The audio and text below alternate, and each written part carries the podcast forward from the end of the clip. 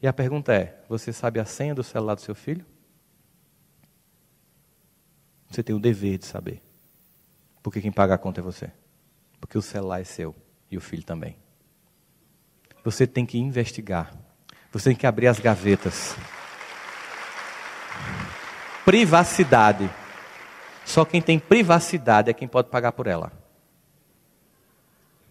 Se ele puder pagar pela casa, a privacidade ele tem direito. Mas se você que paga, entre, chafurde, abra a gaveta, porque se você demorar, um dia tem uma pedra de crack. E é assim que a indiferença de mundo tem relegado espíritos com altos potenciais ao descompromisso. E nesse momento a gente começa a perceber a profunda vantagem de nós termos uma educação espírita. É porque eu tenho que tomar um antibiótico meio dia, viu gente? Eu vim com crise de garganta.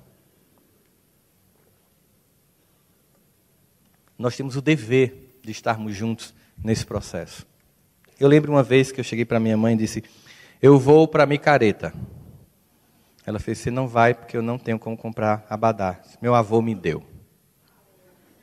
Ela faz: Mas não vai porque só tem 16 anos. Eu fiz: Tem nada não, só faltam dois para eu fazer 18 anos. Quero ver o que, é que você vai fazer agora. Ela disse: Não muda nada. Vai continuar morando comigo? Quem manda essa casa sou eu, seu quarto é meu. Você nunca percebeu, não, meu filho, que tudo aqui me pertence? Você não vai levar nada de se casar. O quarto fica, a cama fica, tudo é meu, é meu, é meu. Aí eu fiz, é muito engraçadinha a senhora, né? Quando acabar ainda quer ser amada, criatura.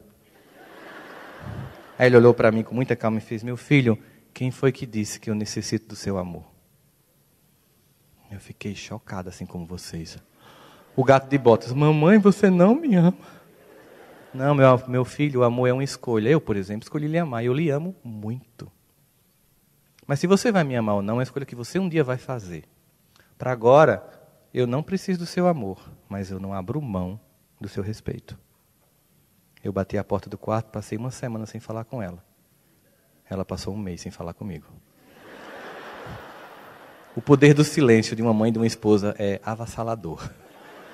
Depois do 32 dia, eu estava de joelhos. Mamãe, olhe para mim. Só fazendo o curso de psicologia foi o que entendi que aconteceu ali. O amor é o sentimento mais sofisticado que existe. E para que a gente ame, nós temos que desenvolver uns outros sentimentos, entre eles e, sobretudo, o respeito.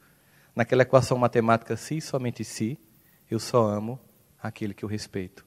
Os pais do passado nunca perguntaram se a gente os amava. Perguntaram? Mas jamais abriram mão do nosso respeito. E conseguiram com isso o nosso amor e o nosso respeito. Pais inseguros hoje querem disputar o amor de crianças e adolescentes e não se fazem respeitar. E ao final não conseguem nem o amor, nem o respeito.